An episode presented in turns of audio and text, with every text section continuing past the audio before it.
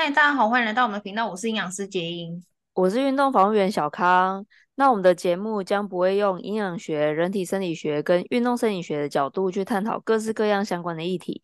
如果你一点兴趣也没有的话，我们还是希望你继续听下去哦。那杰英，我们今天要跟大家来讨论什么？我们要来讨论的就是每个人在生活当中都会遇到的沟通，有效的沟通，我觉得是不容易的。很多时候是有沟没有通嘛。其实我觉得，我们生下来，我们可能先遇到我们的父母跟我们的兄弟姐妹，在学校的时候会遇到同才嘛，同学，然后老师。出社会以后，可能毕业以后就会有同事、长官什么等等的。还有，其实我们在日常生活当中，譬如说你去走进去一家店，然后，买个早餐好了。哎，有时候你跟他讲，跟他实际上做出来有时候不一样。对，有时候我们点个点个餐好了，我就跟他说我少糖，然后去冰，他给你做出来就是全糖全冰，然后你就会生气，我会完全大生气。然后你可能会去跟他讲说，哎，我刚刚讲的是怎样怎样。然后有些人会比较好，他会帮你换。可是有些人他就会就是会觉得说啊，可是你刚刚没有讲清楚，还是什么的，那可能就会开始有一些冲突啊等等的。我觉得我们生活当中只要跟需要跟别人接触，或者是需要一起合作共同完成某一个事项，其实都很需要良好的沟通。因为如果良好的沟通，而且是情绪平稳的。对，就是彼此之间的那个气氛氛围是好的，我觉得那个沟通才能够持续下去，而且你才能够跟这个人呃良好的互动下去很久这样子。所以沟通我觉得还蛮重要的。那因为我看了一本书，我想要从这个书里面他讲的沟通的一些要点里面一起去讨论。我要来讲第一个哈，通常我们沟通上会有障碍啊，就是有可能你对于某一个事件或是某一个观点，我们之间的定义不同。最简单很很好明了的例子就是时时间，通常我就跟你说，哎、嗯，呃，你可以等我一下吗？那那个等一下，有些人就觉得，哎，可能一分钟以内叫等一下，嗯、可是有些人觉得，哎，三十分钟以内都叫等一下。那个一分钟觉得是一分钟等一下的那个人，他等超过一分钟，他那个火就开始慢慢累积，嗯、对不对？他对对，然后你你再让他等到十五分钟的时候，他完全要夹起来了。可是。那个觉得等一下是可能三十分钟以内都叫等一下的那个人，他他觉得很自在，他觉得哎没有，我刚刚不是跟你说等一下吗？你你知道那个定义不同会差很多哦，而且那个很自在，可能就会讲说现在才十五分钟，你干嘛发那么大的脾气啊？而且我刚刚不是跟你讲了吗？就是说等一下，应该对方更火吧？对，就更火。这个这个完全就会觉得说，哎，你这个人真的没有办法沟通哎，你懂我意思吗？他就会觉得很。用就是，所以我觉得对同一个事件啊，或是同一个观点，可能要先去厘清彼此的对定义，因为如果定义彼此的定义很相近的时候，你们之间的相处跟沟通也才会比较正常跟融洽，才比较不会引起争执。第二个就是对立这件事情，哈，他在讲的是是非对错，就。可能针针对某一个观点，他就会觉得，可是这样才是真的，这样才是对的。可是另外一个人就会觉得，这不是对跟错的问题，这是感受度的问题，对不对？他他他就会觉得说，这对错根本不重要啊，是我我今天有没有受到尊重，或者是我今天的处境在哪里，然后所以我选择做出这样的举动，它跟实际上做这件事情是对或错没有一定的相关性啊。哎、可是我觉得遇到这个状况是完全不需要沟通、欸，哎。因为题目根本不一样，觉得没什么。因为一个人他在讨论的是这件事情到底是真的假的，但一个、嗯、另外一个人他不是要讨论这个事情是真的假的，他是要讨论这件事情带给他的感受是什么。所以他们两个命题不同啊。对，这个又牵涉是不是回归到第一点，就定义不一样。我觉得他们两个如果是硕士生来讲的话，他们会找不同的指导老师，然后做不同的研究，到最后是发出两本硕士论文。他们中间不会有任何交集，因为题目跟领域全部不同。但但你有你有没有觉得生活当中很多时候是这样，就觉得说，可是我不是在讲这件事情，可是你就执着在那个点上面，然后你就觉得我们是不同星球的人，我们没有办法沟通。我觉得非常多诶、欸，就是非常非常多，就是不管是两个人针对一件事情去讨论它是真的假的，双方提出证据啊，这样研究好了啦。有人说吃糖容易阿兹海默症，那有人就说，哎、欸，吃糖可以让你快乐，就是好处坏处都各有一边啊。那吃糖到底好不好？那这个就会变成是是真假或者是对错的之间的论述，这个也很多。那或者是说根本像刚才说的，也许是完全不同领域的那那一种。我觉得第二种比较多。自己后来想想，好像觉得，哎，如果不再聊同一件事，好像就可以先休息一下。嗯嗯嗯嗯。然后我想，这还会有一个，就是在群体里面的时候，比如说今天发生一个争执，然后呃有 A 跟 B。好，那通常这个 A 跟 B，譬如说 B 可能跟你比较好，那 B 就会来问你说，哎，那个事件的原委是怎样？然后他就会觉得说，那是不是 A 的问题？他就会直接要你选边站，然后你一定要站他这边。对，你你什么什么？然后他是不是他是不是试图在说服你？可是实际上他在说服你这个过程当中也在沟通啊。好，那今天如果我是一个很客观的人，就是他们讲的那个事件，其实明明我就觉得是 A 是对，那这时候你就很尴尬，因为那个 B 是你，然后你来问你的时候，你就不好说，因为然后你这 不好说哎、欸，这很难，这你怎么办？我满脑子只会想说：天啊，为什么这么衰？为什么选我？为什么？为什么我要站在这里？我只会在想说我自己为什么那么倒霉，超多啊！那你通常怎么办？他这样跟你讲，那你怎么办？小时候就是很容易会公亲变世主，哎，我就会真的真的觉得啊，需要我的帮忙，然后我去讲我认为中立的话等等的，但后来后果都不好。嗯有了这些经验之后呢，因为在同一个地方摔倒太多次了嘛，所以至少会知道，哎，那个这个做法是行不通的。那当然，我后来也陆续在尝试啦。不过，我觉得对我来讲，伤害最低的方法应该是，嗯，就听对方把事情讲完，这样子就可以了。对，因为因为因为我也不在现场啊，我要对我言论负责啊。嗯，对啊，我没有办法去评论说，哎，是谁对或谁错啊。而且我有点不懂那个状况，而且我不太懂对方为什么会这样，嗯、所以我不知道哎、OK，就抽离啊，你先抽离，就是因为由于太不懂了，然后也没有在那个现场，所以没有办法，你就陪伴他、倾听他就好了，这样。对对对对，我我主要会比较想要了解的是我朋友他的感受是什么。那至于事情的对错，嗯、那不是我我可以去评论的，因为那.那个已经超出我手背范围了。从大联盟打出来的球，怎么可能在台湾接得到？哎、欸，你你每次在讲那个范例的时候，都很容易讲那个棒球，我觉得很好笑。哎、欸，我后来发现我好像还蛮喜欢棒球的耶。你是棒球迷？你是棒球迷？我不是棒球迷啊，只是突然发现哦，因为我对运动其实都没有什么兴趣。然后我会做运动，也不是因为喜欢，完全就是为了我我的身材目的或健康目的，或者是工作需要这样。对，所以嗯，别人在运动，我是完全觉得不关我的事。但我后来发现，哎、欸，如果要从里面这样看的话，我比较有兴趣的，应该相对来讲是棒球。哦，我跟你说，如果是我的朋友，他来找我讲这个事情，他也试图想要，反正就是拉队友啊，然后为了，就反正就是拉一个支持你的人啊。我大概就知道他的目的。那我，你知道我的做法是什么吗？我的做法就是，我会讲出你对的一个点，跟对方对的一个点。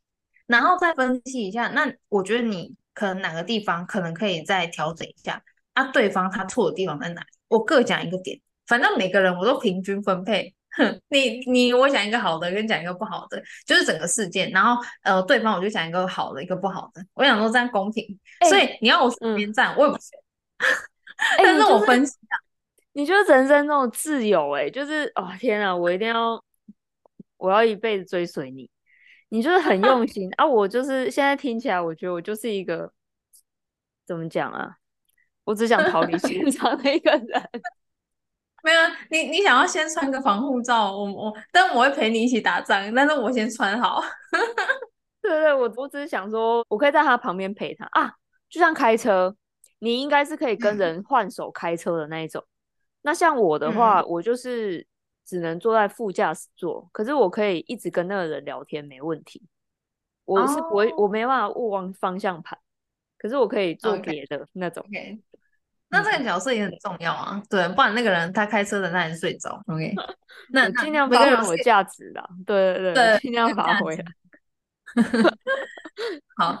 第三个，我觉得是沟通上面更常遇到的，就是他都会跟你说，呃，我叫你怎样怎样怎样做，是因为为了你好啊，就是我为你好，我才这样讲。这为你好这件事情，是不是就很可怕吗？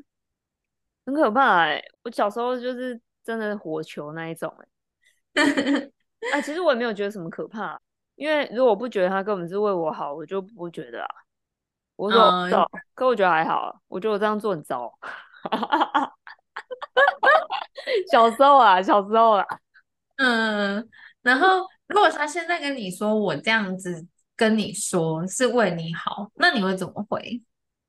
哦哦，那这样我懂了，谢谢。帮我讲什么？我我觉得你圆润许多。我们长大了都不会生存哎，真的哎。我想他就用在什么，就是。有时候，譬如说男女关系，男生也会这样跟你讲：“我跟你这样说，或是我叫你这样做，是为了你好。”然后，或者是老人对他的小孩，就不一定老人啊，就爸爸妈妈或是长辈。对，对，他会讲说啊，那个以前我们那个年代，或是以前我遇过这个事情，我这个遇你这种状况我遇过太多了啦，啊，就应该要怎么样怎么样做，他就叫你一定要怎么样怎么样做，那你就不能有自己的想法，因为他就觉得说啊，我遇过啊，啊，你就不要走我之前走过错的路啊，我直接跟你讲对的路，你就照那条路走这样。可是也许我有不一样的想法，而且我们的时空背景又不一样了，可是他就会觉得说啊，你这样就是你不懂啊，或者是你在违逆我，或者是你不接纳我的意见，那他。会不会比顶住这样子？哦，对对，这样会蛮多的。我觉得我后来比较真的就直接大方接受他们的善意啦。啊，他说为我好，那肯定不是恶意嘛。对啊，对对对，那那他他就是真的为我好。可是这个方法适不适合我？嗯、我觉得我会在我许可的范围内去试一下。如果他坚持要我马上试给他看的话，那我就试给他看。嗯、那如果说，哎、嗯，我几经考虑之后，我觉得。这个方法可能真的不适合我，是是很适合他，没错，嗯、他可以做得很好，但我没办法，嗯、我可能会搞砸，嗯、那我可能。就会先放在我心里，那下次看到有人 也许适合这个方法，再把它推荐给他。我认同你这个做法，我觉得你做法不错，而且其实你有把他话听进去，你只是没有照做而已，然后。他为了想要完成他的那个控制欲，你也了解他，所以你才会这样子做，对不对？回应给他，因为他在对我好啊，反正自己可以接受范围内，就是去接受啦。啊，当然，如果不是我能接受范围内的话，我也是不会接受，就是看看自己觉得 O 不 OK 啦。啊，举例来讲，今天如果说我爸现在就是非常强硬，然后逼我跟一个人结婚，嗯，然后他说我我这就是为你好。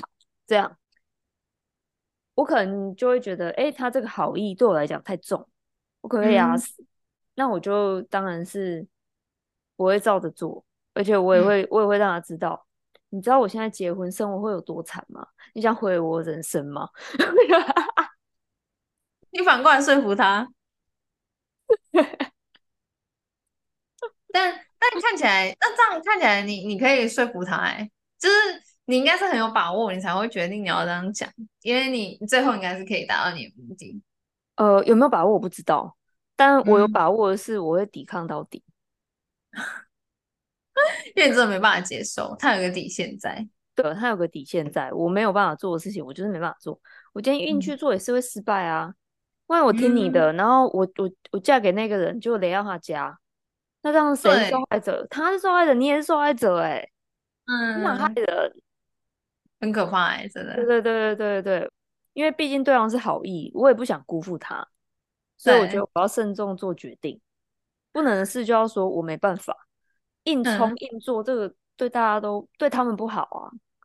对对啊，这样只有我一个人得利，我觉得很不公平。嗯，对我我觉得反反正大家 你一脸就觉得我在讲屁话。没有没有没有，我觉得你在说服他，但是我觉得你爸他会想尽办法过几天再来再来说服你。哦，对对对对，就他会这样。可是我对我耐心也有一点信心啦。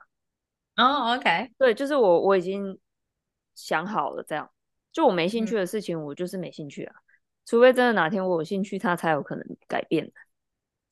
那爸爸如果他诶、欸，譬如说哦，他再想一下，然后过一些时日，然后再跟你讲一下，那你还是踩你踩着你的线，然后他可能再过一次一段时间，然后再想不同的方法再再来说服大概这样几轮以后，他会他会放弃？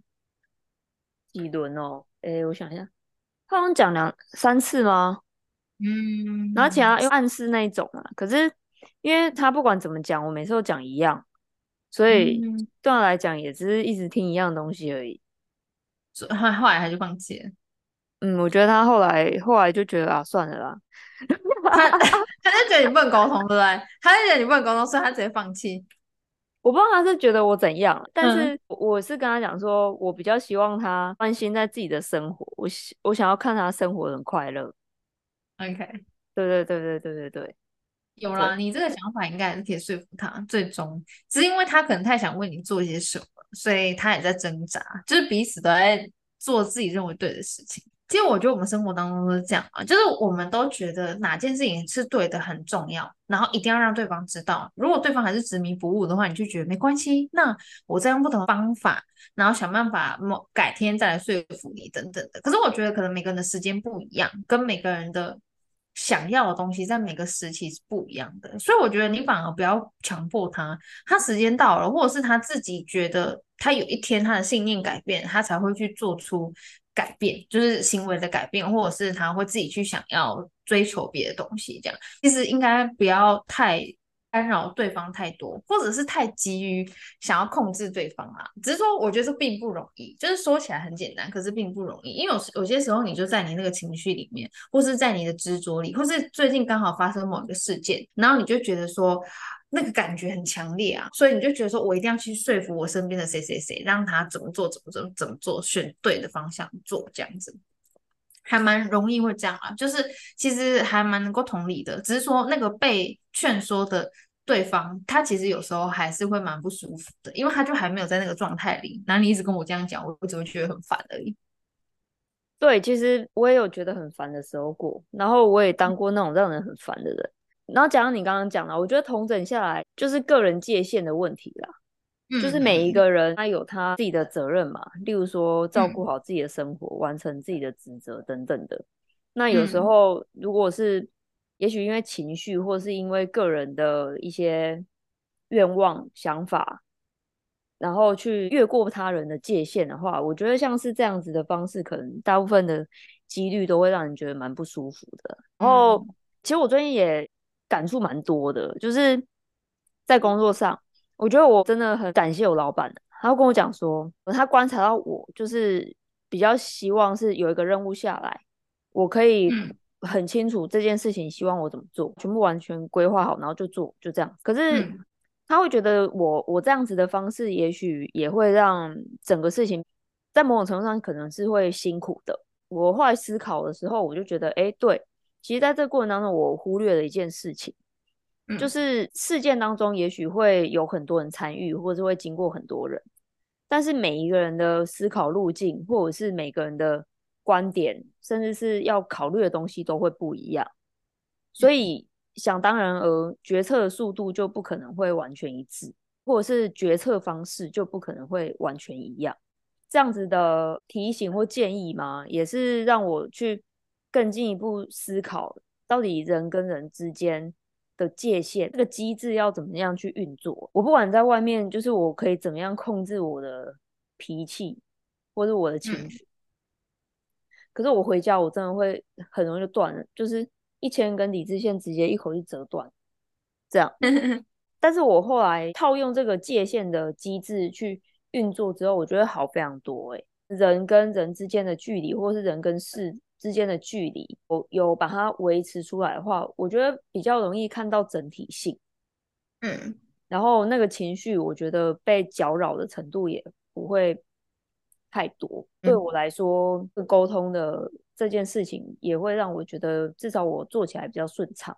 对，然后我昨天看到一个，反正就是一个影片，他在讲，譬如说，呃，刚刚我们在讲那个是非对错这件事情，他就说，在日本其实，呃，他们习惯。的关系就是正常的那个礼节，就是男生回家以后，太太就是女生他们的另外一半就是要帮他回来，就是回家下班了，工作下班回来的先生拿外套，然后要拿鞋子给他，就是要、嗯、你知道他会有一个跪姿，然后拿给他，然后跟他说辛苦了这样子。这件事情在日本是很正常的，它是很普通的一件事情，就是一个对的事情，要这样做才对。可是你如果放在台湾，你就会觉得说，那、你是不会自己穿鞋子，你是不会自己把东西拿去放，是不是？为什么还要我 我帮你拿那个拖鞋？那、拖鞋不就在旁边吗？对不对？那如果我们执着在到底谁是对谁是错的，然后他在不同的时空背景，那你看不同的文化，那我们就没有办法有一个结论，有共同的结论。对，听你这个啊，我也觉得也有另外一个启发啊。除了刚刚界限的问题之外，就是。自己到底有没有办法去接受跟自己不一样的观点？我觉得这是非常重要的。嗯，我小时候不太能接受别人想的跟我不一样。我我觉得直接是这样讲，这是的，我心中是专制的。可我那时候没有意识，而且我那时候也我也不觉得。我觉得我自己是一个非常随和的人。嗯、可是真的回头仔细看的话，我就会觉得，哦不，其实我根本没办法接受不一样的想法。嗯嗯，那当我发现这件事情之后，我让自己去练习接受别人想的，就是会跟我不一样。嗯，那我就觉得，哎、欸，其实轻松很多。嗯嗯，我会觉得沟通这件事情，它对我来讲其实是谨慎使用的事情。OK，嗯，我不是属于那一种每一件事情我都想要沟通的那种人。嗯嗯。但是今天如果是需要沟通的状况的话，那对我来讲，我就会很重视他。嗯嗯，然后我觉得这样子的状况下，也会让我比较能够好好去完成沟通啊。因为如果有时候只是说我个人没有办法接受别人想的跟我不一样，如果只是因为这个我就要去沟通，说实在，我觉得没什么意思。嗯，因为我会觉得我要去做的不是去改变对方的想法。我要去做的是要让自己去尊重别人，嗯哼，我觉得像是像是这样的，啊，加上我觉得沟通就有点麻烦，因为我对我表达其实有时候又不是很有信心，啊，万一就是讲一个太快，然后不小心就是又踩到一个什么雷，或者又有，或者是有一些沟通你就是真的一直下不了台什么的，那个，嗯，啊，老实讲，我觉得懒啦，我觉得那时间成本太多了。啦，嗯，我觉得，我觉得我们下一集要讲那个表达，因为。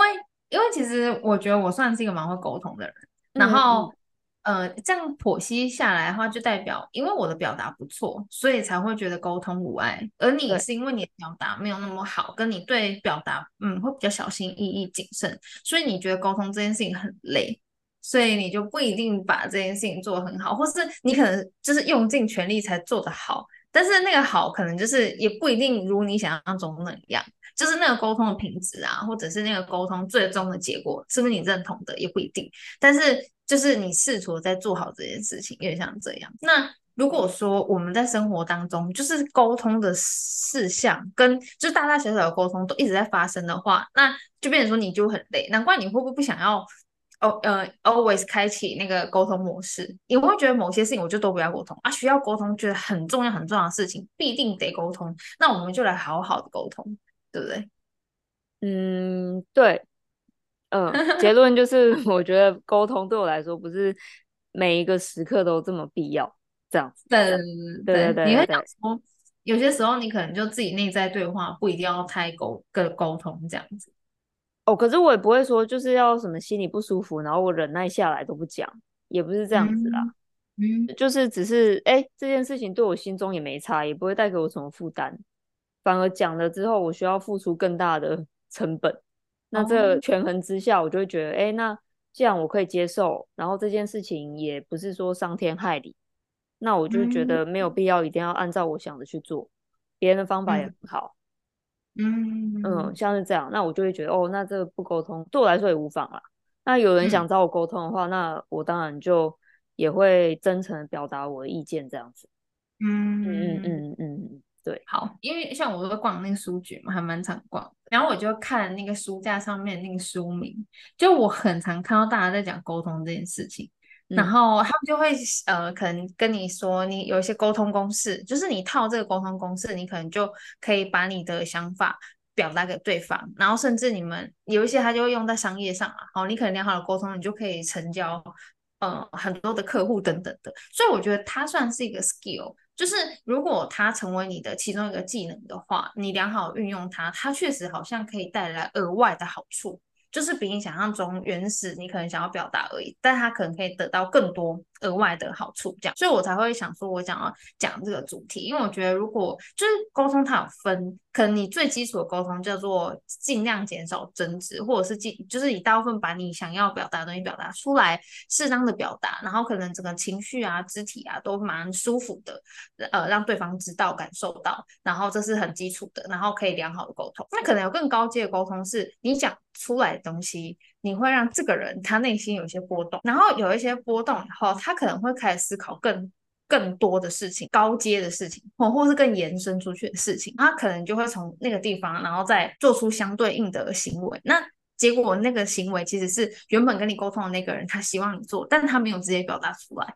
他只是就我上次那个大哥一样啊，那个故事就是他跟我沟，他我觉得他也算是嘛，就是他在激我，但也许那也是他跟我沟通的一种方式。然后结果我后面衍生出其他的东西，然后甚至做出不同的，就是可能更后面的行为，而且我可能想到的东西比他原本要传达给我的更多，就那也是一种沟通的方式。因为其实他也没必要一定要跟我讲这个，可是他也许希望带给我一些更多不同的意见或感受，或者是。可能为我好，对吗？为我好，所以他才跟我讲这个东西。然后最终我也算是有走到，很对他来说他比较认同的阶段。